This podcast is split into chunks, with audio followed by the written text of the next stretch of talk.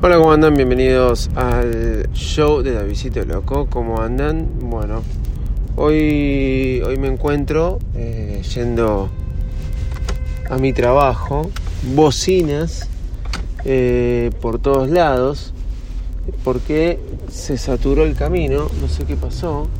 Ah, un camión grandote está saliendo.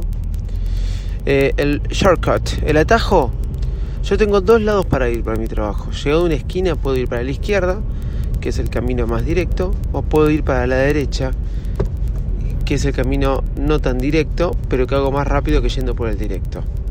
No sé si se entiende. Porque el directo tiene un semáforo y el indirecto no tiene ese semáforo, aunque tengo que dar hacer dos cuadras más. Pero por hacer dos cuadras más por doblar a la derecha, me ahorro toda la cola que genera el semáforo del camino más directo que es a la izquierda. Pero ahora cuando venía andando, cuando llegué a la bifurcación izquierda o derecha, por primera vez en la vida veo que el shortcut, el atajo, tiene una fila impresionante de autos. Ustedes por eso pudieron escuchar la bocina cuando empecé a transmitir.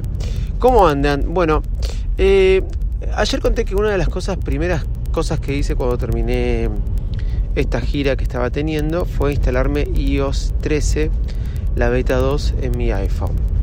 ¿Porque salió la pública? No. ¿Porque salió la beta 2? No. Lo hubiera instalado si hubiera tenido la beta 0 también, inclusive.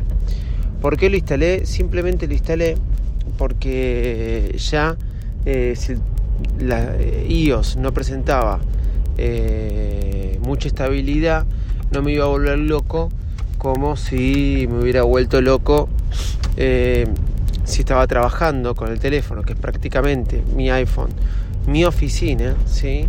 un elemento fundamental para trabajar, si hubiera tenido problemas me hubiera vuelto loco. Ahora, después gira, post esta actividad tan importante que tenía, pude instalarlo. Más allá que la beta 2 es muy estable, esto porque lo hice porque siempre voy a recordar cuando salió iOS 8, cuando salió iOS 8, la beta no, no permitía el uso de WhatsApp. No es que no permitía, traía fallos con WhatsApp. Fallos importantes con WhatsApp. Esto hizo que me acuerdo que en aquella oportunidad, año 2014, llevara mucha gente, ya lo venía haciendo, pero llevara mucha gente, estaba en plena gira, en serio les digo, en plena gira también, y tenía problemas con WhatsApp, entonces llevé a mucha gente, más, a toda la gente que trabajaba conmigo en la gira, a usar Telegram.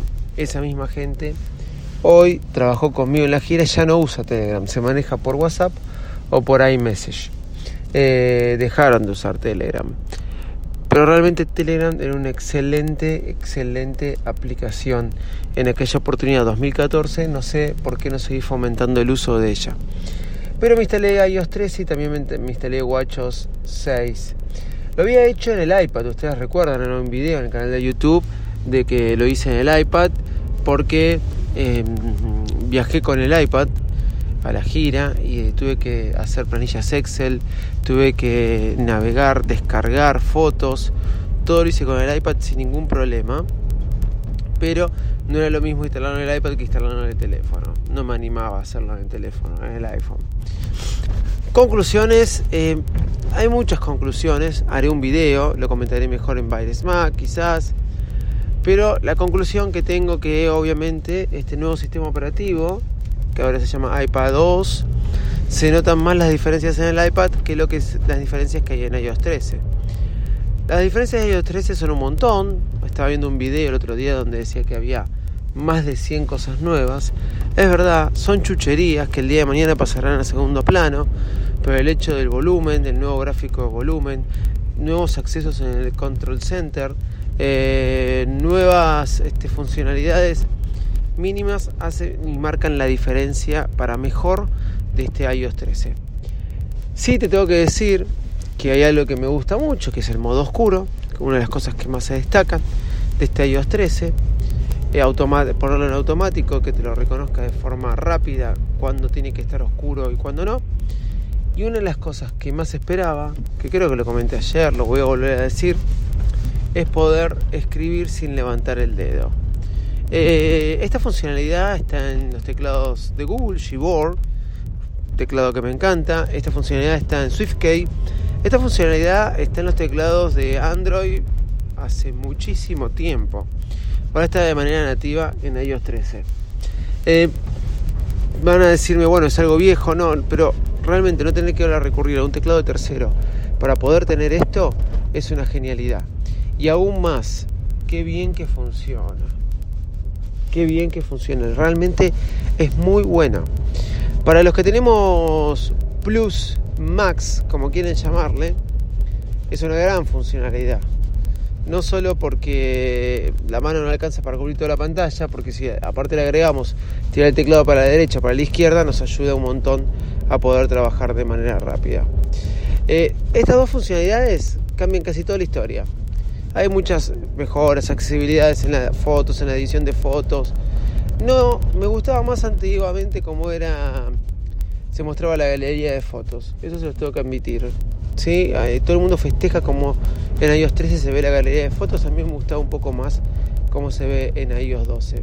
Más simple, no tan... Yo creo que es más, la van a cambiar. Estaba mejor dividida en iOS 12, con los mismos cuadrados proporcionales que así fue toda la vida. Que este nuevo cambio que le pusieron en iOS 13.